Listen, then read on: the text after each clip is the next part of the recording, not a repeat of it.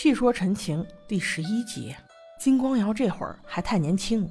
他们刚一回到不敬室，就听到了一个可怕的消息：温氏让各大仙家直系子弟去不夜天听训。聂怀桑吓得话都不会说了，因为聂家直系子弟就他一个。本来想要去问哥哥到底这次该怎么办呢，但是看到哥哥之后更害怕，又给吓回来了。最后还是啥也没问。聂宗主气势如虹，直接开始审问薛洋。得知他干的一系列好事儿，那可以是说不问青红皂白，连原因都不问，直接就要杀掉。但此时薛洋倒是一点也不害怕。仍然是标志般的邪魅一笑，从他的表现中可以看出，他应该是时时刻刻都准备赴死的，能多活一天，反倒像是奖励一般。像这种才是真正的光脚的不怕穿鞋的。我管你怎么着，我就这样，大不了不就是个死吗？我等着就是这天。这种境界，那才真是无敌啊！直到有一天他有了羁绊，那便是破防了。羡羡想要劝一下赤峰尊，先别杀，但是又没有办法说出阴铁之事，所以有些哑口无言。但梦瑶就不一样了。简短的一席话，给出了三个最好不要杀薛洋的理由。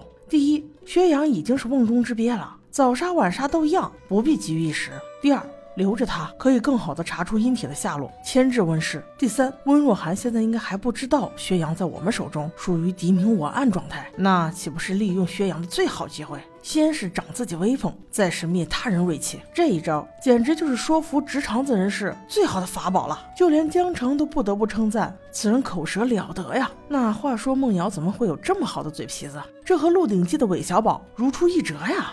娼妓之子。最懂的不就是察言观色吗？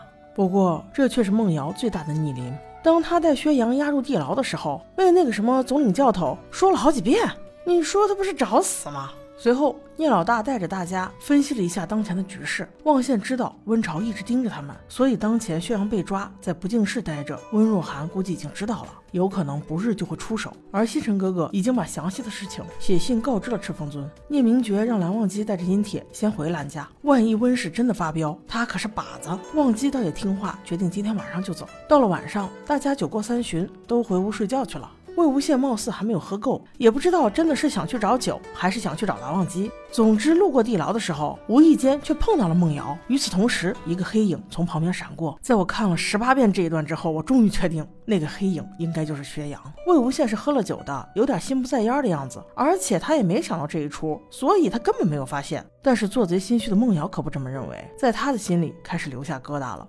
他总以为这时的魏无羡已经发现什么端倪了。随后，魏无羡还真去找蓝忘机了。你说他放着好好的床不睡，非要睡到人家蓝忘机的屋顶，啥意思？这真是狠狠的又暗戳戳的撩了蓝忘机一把呀！蓝忘机看着这么洒脱的魏无羡躺在房檐上的风姿，只能默默对自己说：“魏婴，我走了。”忘机此时的心情，大家应该仔细理解一下。十六年前，蓝忘机对魏无羡的每一次道别，其实都是诀别。他不知道，甚至不敢想，还有没有机会跟魏婴相见。他又以什么立场主动去相见呢？况且蓝家现在饱受威胁，很可能这就是最后一面了。只不过这时的魏无羡，他体会不到罢了。第二日，还好蓝湛走了，因为温潮真的打上门来了。倒不是温潮有多厉害。而是温家势大，即使我方高手如云，也敌不过千军万马呀。况且他们还有阴铁，还有温竹流。温竹流这个人，我要好好介绍一下，他简直就是修仙界的一个 bug 呀。众修士千辛万苦修出来的灵丹，竟然可以轻易的被他化解掉？难道这一招不应该叫邪门外道吗？还有就是他的人设，竟然是一个温家的死忠粉。虽然说他的内心还残存了那么一丢丢的良知，但是他为了知遇之恩四个字，竟然不分青红皂白的保护温潮，直到温潮凄惨死去，这反而显得此人的忠心有些愚昧。他对于温潮来说，应该算是长辈，和于子渊算是老相识了。半路出家来到温氏，表面上在大企业干，似乎也是很有面子的，但实则根本就没有受到重用啊。要我看，如果真是知遇之恩，应该把他放在温煦那里，让他如虎添翼，而不是来保护这个软蛋呢。这不好不容易给他一个表现的机会，他怎么可能放过？几招下来就已经压制住聂明珏了。孟瑶这个小机灵鬼，一看是这种情况，立刻就去找他的新伙伴合计去了，不但放走了薛洋。而且还用一把温氏的刀捅死了那个老说他是娼妓之子的五福。他本来打的算盘绝妙啊，不管两边谁赢了，他都有功劳。岂料他嫁祸杀人这一幕被赶来的聂明珏给看见了。这从表面上看来，应该是他人生中的一记重拳。聂老大怎么可能放过他？不过这也不是全无好处的。以后再想做什么坏事儿、嫁祸什么人，可千万不能自己出马了。所以他与苏舍之间的合作是存在必然性的，这才叫真真的吃一堑长一智呢。话说回来，此时战场上十分混乱。聂明觉看见自己的梦瑶竟然杀死了自己的大将，还在震惊之余，竟忽略了背后的一记黑剑。梦瑶此时应该没有做过多思考，而是直接飞身扑了上去，替老大受了一剑。那这才叫真正的报答知遇之恩呐！就是这一剑，也同样救了他。温氏一看要找的宣阳跑了，要找的蓝忘机也跑了，温朝只能放了几句狠话，就带人走了。但是其中有一句却戳中了在场的两位的心呢。他说。不如我告诉你们好了，我大哥温旭已经带人去了云深不知处，你们很快就会听到云深不知处被毁的消息了。魏无羡一听，那肯定担心呀，毕竟蓝忘机正在赶回去的路上。那梦瑶听了，简直就是心碎呀。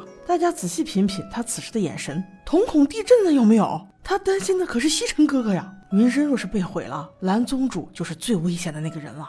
温朝走后，孟瑶就要被挨批了。聂明觉看在孟瑶为他挡了一剑的份上，放他了一条生路，让他离开不净世，自求多福吧。本来想着他有可能回到金氏认祖归宗，没想到他还是有骨气的，直接失踪了，真的自谋生路去了。那懂的都懂，他是先去救西城哥哥了。